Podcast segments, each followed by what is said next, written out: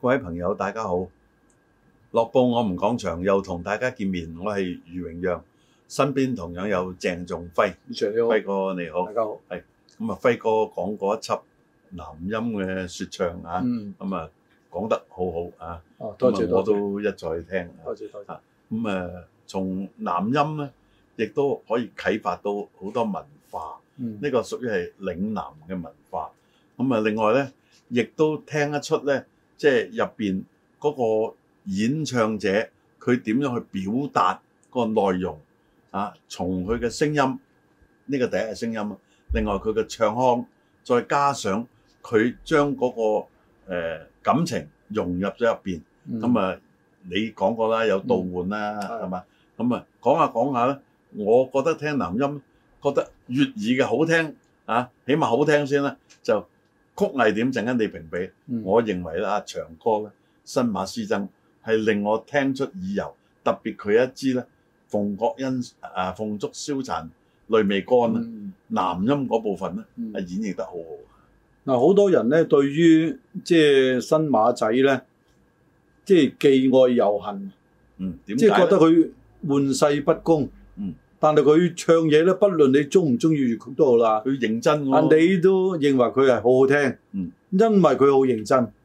嗱，你真係唔好睇新馬仔做埋咩飛哥跌落坑渠嗰啲啦，唔不好過佢多元化啫。即係你一聽佢唱粵曲咧，你就知道咧，佢係非常用心用力，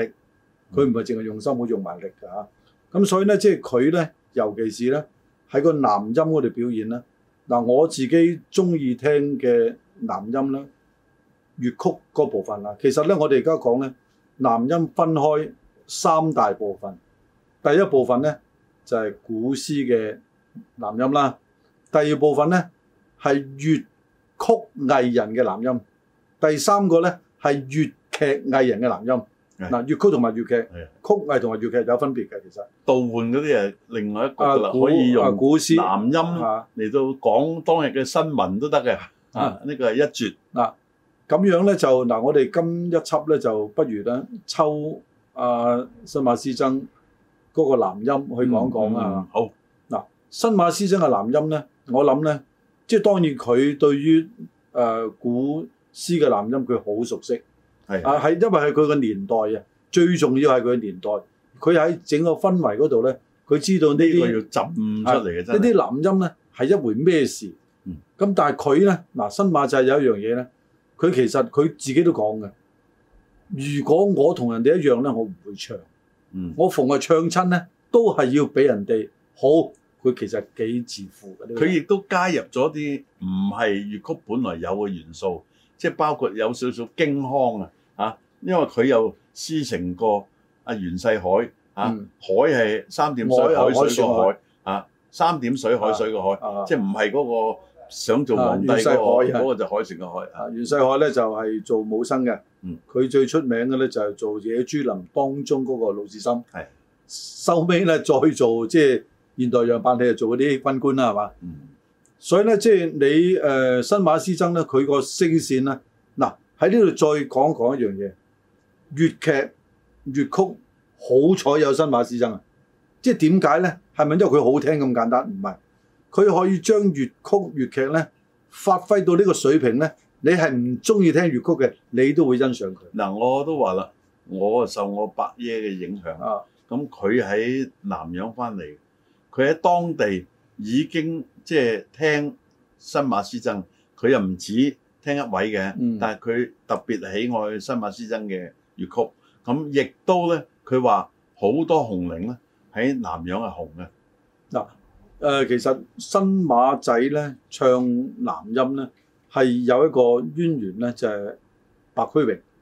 因為白駒榮咧喺一九五幾年嗰陣咧就灌錄咗第一隻嘅《客途秋恨》，即係純南音嘅粵誒啊嗰個粵語嘅唱片咧，粵曲嘅唱片咧。誒、嗯我相信係白駒榮係一個先驅。嗯咁但係白駒榮同埋馬啊新馬仔咧，其實呢個同年代嘅人，但係白駒榮係比新馬仔早一代，啱啱早一代，係啱啱早一代。咁所以咧，即係你當時咧，白駒榮咧喺新馬仔嘅視野當中咧，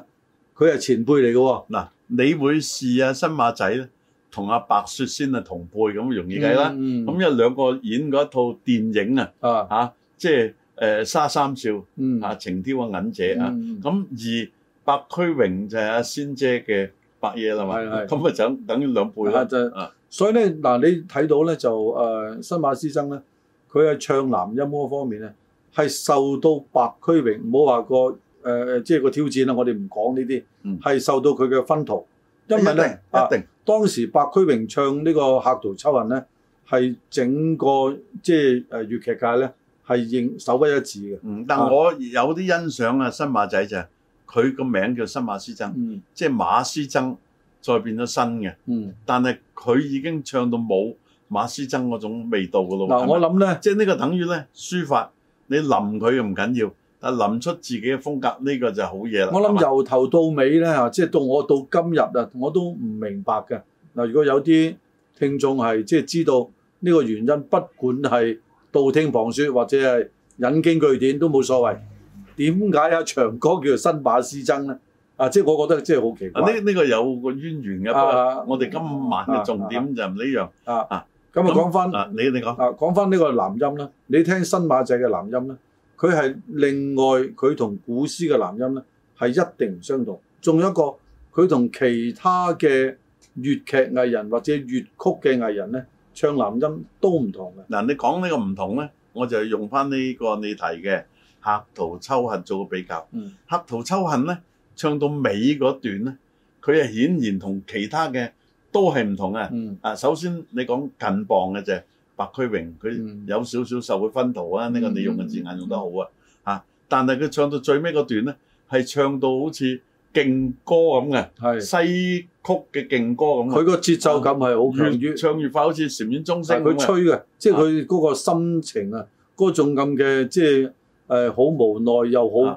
誒好怨憤啊嗰種咁嘅心態咧，喺佢個尾即係嗰段嗰度出咗。喺嗰個字裏行間，你睇翻歌詞啊，係、嗯有少少猛整無猛整係奈幾樣嘢夾埋係嘅啦。啊，咁唉，即係又希望佢心儀嗰個人啊，難得你，但得你就平安，我就怨咯咁。嗯都唔知佢點啊！嗯啊嗱，你睇下聽新馬仔唱男音啦，有一樣嘢咧，佢差唔多喺佢所有嘅誒、呃、粵曲嘅灌錄唱片裏邊咧，即係除咗有啲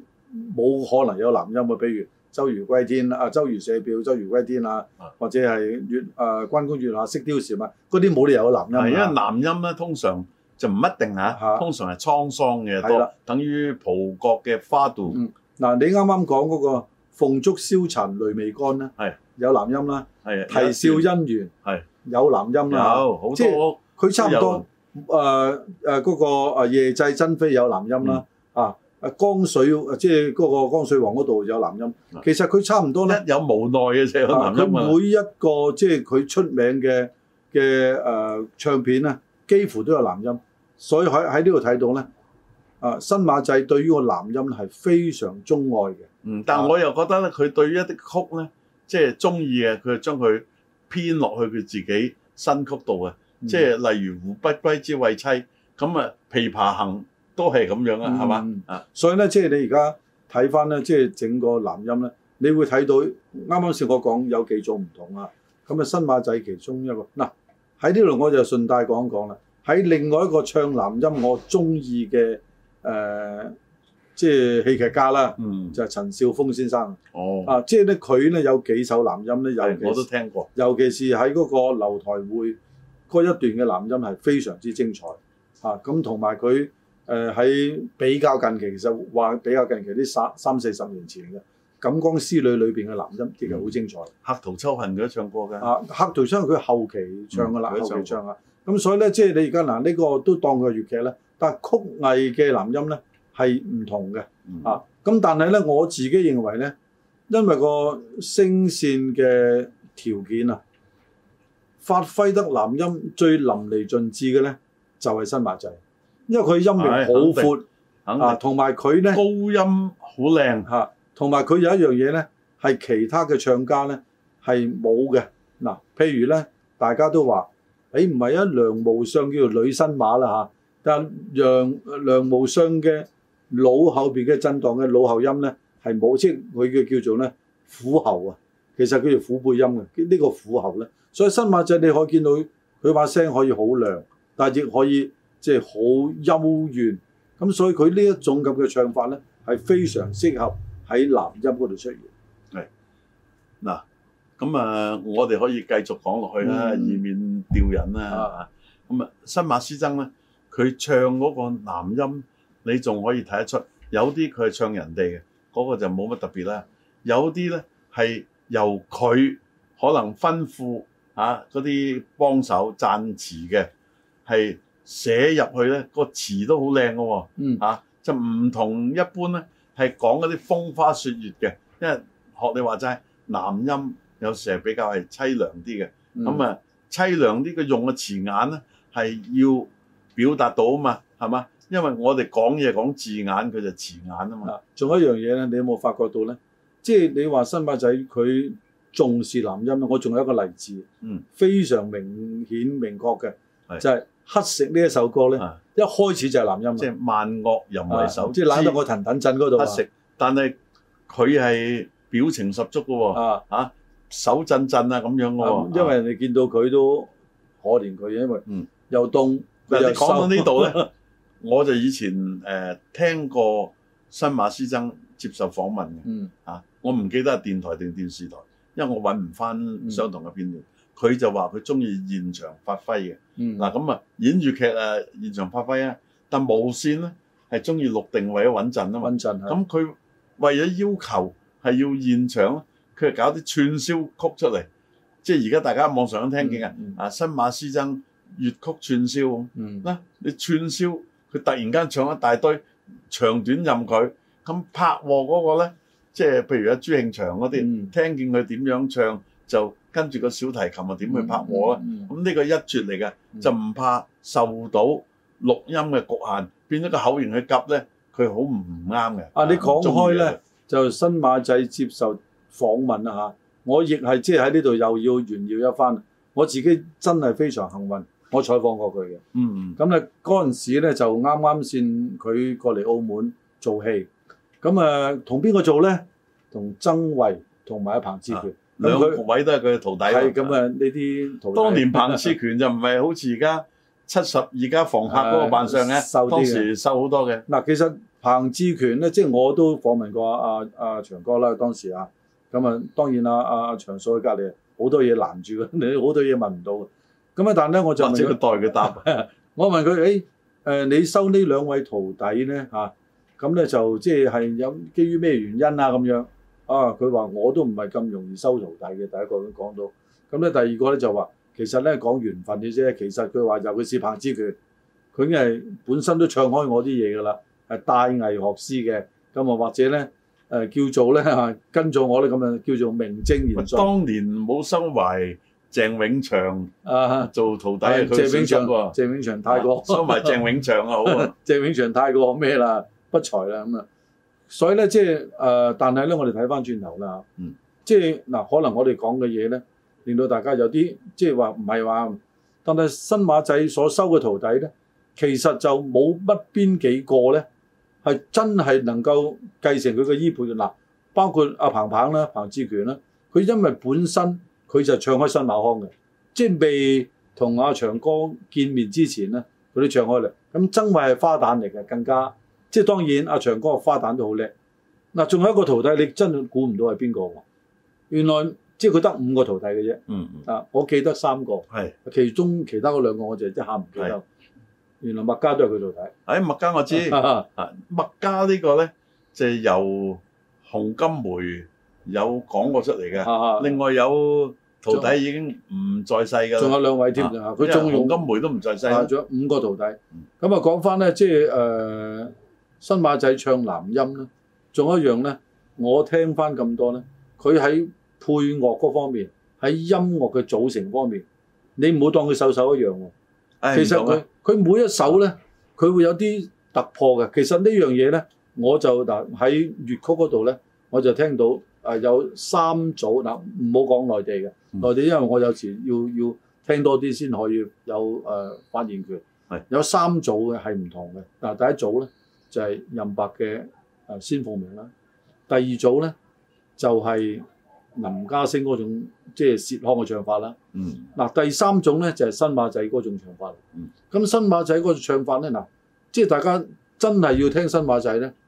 要分開嚟聽。你千祈千祈唔好聽佢嗰個電影裏邊嘅，包括粵劇電影啊，都唔好聽。你一定要聽翻佢嘅唱片，唱片係好認真啊，非常認真有一嘅。啲係永長啊，嗯，唱片公司係作品佢自己監製，咁啊佢用嘅樂器都好多方面嘅嚇、啊包括用埋有啲西嘅樂器，電子吉他都有嘅。你聽翻新馬仔喺個官錄唱片嗰種嗱，我哋咧拍和拍和，佢真係好和，即係你聽見咧係佢達到佢和嗰個角色咧係非常好嘅。咁所以咧，即係你而家咧聽咗新馬仔嘅粵曲嘅誒、呃黑膠片咧，以前啊，嗯我哋以前聽黑膠片啦，啊係非常非常之好聽嘅。係啊，即係你而家咧，老實講一樣嘢，而家咧大家咧可能去聽翻咧，只係因為誒、呃你中意聽佢把聲，嗯但係你真係要欣賞埋佢個拍和。嗱，我有幸聽嗰啲唔係黑膠唱片啦，嗯以前我同你講過啦，嗯，就係直接聽香港電台直播香港嘅粵劇團演出，呢、個真係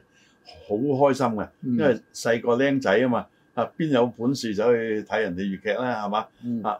佢又唔係黑膠唱片喎，你直接喺個電台廣播嗯聽到啊，好開心嘅。仲有咧，即係新馬仔佢唱嗰個男音咧，誒、大家再細心聽下咧，其實男音裏邊咧都分好多種唔同嘅牌子嘅，即係啊唔係個 brand name 嗰個牌子啊，誒、嗯所謂咧即係嗰個曲牌啊嗯，係唔、同啊，嘅，我都想問下啦，我曾經聽過啊，你服務嗰個電台，啊綠村電台，我聽過佢直播清平戲院阿長哥嗯演出《白蛇傳》嘅。嗯嗯你嗰陣時喺澳門定喺邊度啊唔係嗱呃誒，佢、演出白嗱講咧？佢演出電白台直播㗎，電台直播我喺度。啊你你喺我唔喺電台啦，當然嗰陣時好細，讀緊書啊讀定係點緊讀讀緊書嘅應該。啊啊，因為我知道呢件事啊嘅，啊，我知道嘅嚇。誒，因為當時因唔為佢係係反淨串啊，係佢佢誒做又有演出男嘅角，又有演出白素貞啊，因為嗰場係開打啊，嗰場開打咧，因為阿新馬仔咧，佢喺京劇嘅開打身段嗱，你要知道啊，新馬仔初初係做咩知道啊？佢學咩嘅？佢原來賣武嘅。啊，啊，然後喺賣武嘅過程當中咧，俾阿世紀咧就睇中佢，所以佢係係嗰個科班出身，係係武行所嘅以科佢班出學身。斬經堂啊嗰啲都啱嘅。啊所以咪佢佢嗰場戲咧，佢都誒、呃我聽過佢誒、呃接受訪問嘅啊。佢話點解你要誒、呃反串白素貞咧？咁樣佢話啊呢段誒、呃即係好似係做水染金山嗰一場嘅嚇，係啊即係好多開打。佢話咧，因為佢當時好似唔知係鐘麗蓉做啊，還是係邊個我唔記得，嗯應該唔係鄭國寶啊。嗯鄭國寶其實好少做戲嘅，鐘鄭麗國蓉寶係唱多係啫，啊鐘麗蓉有啲嗱，崔妙芝都係唱啊，嘅，都係上，我唔記得同邊位嗱，大家又可以指正翻喺澳門嗰場。咁咧，佢係好好清楚話俾大家聽，因為咧阿花旦咧係唔係好習慣嘅，其實即係呢啲客氣啦，係嘛？嗯即係咧咁啊，就唔係好習慣做武場。咁咧咁佢所以佢咧就係、頂阿阿花旦個位。其實唔係，因為嗰場戲唔唔係淨止開打，仲有唱噶嘛，仲有係唱嘅。唱就老實講，啊佢揸起把聲咧就比較難去發揮，啊係最緊要就係佢演個北派啊，係啦，咁所以即係大家睇到新馬仔咧，即係真係好多人誤解咗佢嘅，即係話誒呢個人冇嚟正經啊，好似咁又唔係喎嗱。啊佢喺八和會館，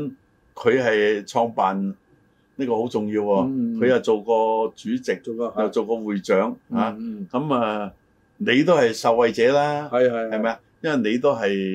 學員嚟噶嘛第。一屆啊，第一屆即係好好失禮嘅其實，因為我哋第一屆我哋啲同學有啲已經非常有成就。我最近先睇翻阿廖國森啦，嗯，廖國森好多嘅採訪，我最近先睇得翻。咁啊，先提醒翻我係一月二十日開學嗰日，我真係唔記得啦已經啊。咁咧就所以話咧，所以佢喺呢個粵劇啊，呢、個藝壇係有貢獻嘅，嗯即係貢獻包括佢令到好多人中意聽粵曲、睇粵劇，以至係八和會館流傳到現在喎，嗱係咪啊？仲有一樣嘢大家要記得嘅就話，其實好多劇種咧，啊你話因為文無第一就武無第二啊，所以大家都謙虛嘅啫。其實喺每一個劇種咧，其實都有所比拼嘅。咁粵劇咧，因為有咗新馬仔咧，喺嗰個曲劇種嗰方面咧，喺整個中國嘅劇種嗰方面咧，因為佢呢一個人啊係話俾大家聽，粵曲嘅唱功可以達到呢個水準。嗯啊，呢、個好重要嘅呢樣嘢佢戲嘅內容都好多嘅，啊佢自己都有做奸嘅。嗯，你又比較少誒、